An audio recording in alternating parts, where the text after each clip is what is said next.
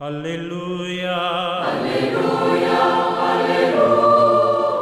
Hola, ¿qué tal queridos amigos? Sean bienvenidos a esta reflexión en este domingo, el 23 del tiempo durante el año.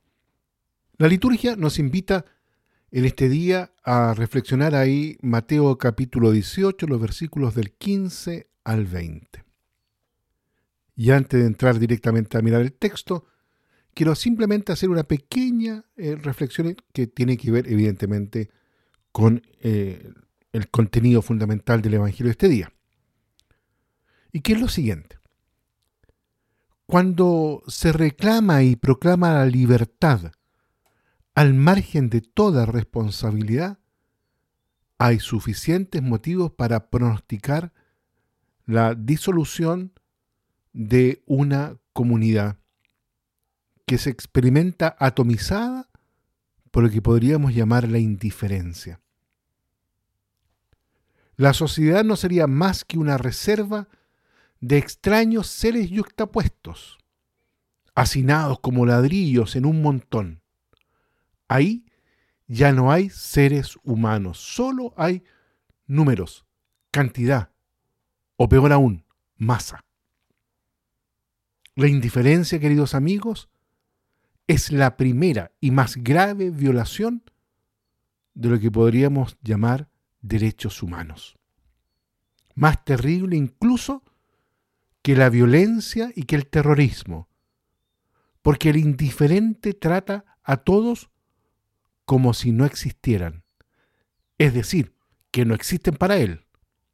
Han muerto ejecutados en el patíbulo de su egoísmo. Hay muchos, y hay que decirlo, que confunden la indiferencia, la mayor lacra de una sociedad humana, con el respeto indispensable para el ejercicio de la libertad de todos.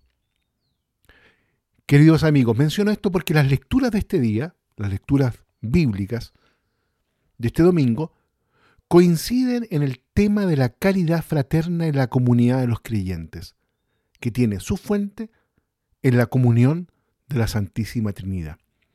El apóstol Pablo afirma que toda la ley de Dios encuentra su plenitud en el amor, de modo que en nuestras relaciones con los demás, los diez mandamientos y cada uno de los otros mandamientos se resumen en esto. Amarás a tu prójimo como a ti mismo. El texto del Evangelio tomado del capítulo 18 de Mateo dedicado a la vida de la comunidad cristiana, nos dice que el amor fraterno comporta también un sentido de responsabilidad recíproca. Por lo cual, si mi hermano comete una falta contra mí, yo debo actuar con caridad hacia él y ante todo, hablar con él personalmente, haciéndole presente que aquello que ha dicho o hecho no está bien esta forma de actuar se llama corrección fraterna en la tradición de la Iglesia. No es una reacción a una ofensa recibida, sino que está animada por el amor al hermano. San Agustín comentando esto dice, ¿quién te ha ofendido? Ofendiéndote, ha inferido a sí mismo una grave herida. ¿Y tú no te preocupas de la herida de tu hermano? Tú debes olvidar la ofensa recibida, no la herida de tu hermano. El evangelista, Mateo, aborda en él un nuevo aspecto de la dinámica de la vida de los discípulos. Es la primera vez que emplea el término hermano para designar la relación existente entre los miembros de la comunidad de los discípulos de Jesús. Y si el hermano no me escucha, ¿qué pasa? Jesús en el Evangelio de hoy indica una gradualidad. Ante todo, vuelve a hablarle junto a dos o tres para ayudarle a mejor a darse cuenta de lo que ha hecho. Y si a pesar de esto él rechaza la observación, es necesario decirlo a la comunidad Y si tampoco no escucha a la comunidad, es preciso hacerle notar el distanciamiento que él mismo ha provocado, separándose de la comunión de la iglesia. Todo esto indica que existe, por lo tanto, queridos amigos, una corresponsabilidad en el camino de la vida cristiana. Ningún hermano me es indiferente. Cada uno, consciente de sus propios límites y defectos, está llamado a acoger la corrección fraterna y ayudar a los demás con este servicio particular. Otro fruto de la caridad en la comunidad cristiana es la oración en común. Por eso dice Jesús, si dos de ustedes se ponen de acuerdo en la tierra para pedir algo, se lo dará mi Padre que está en el cielo.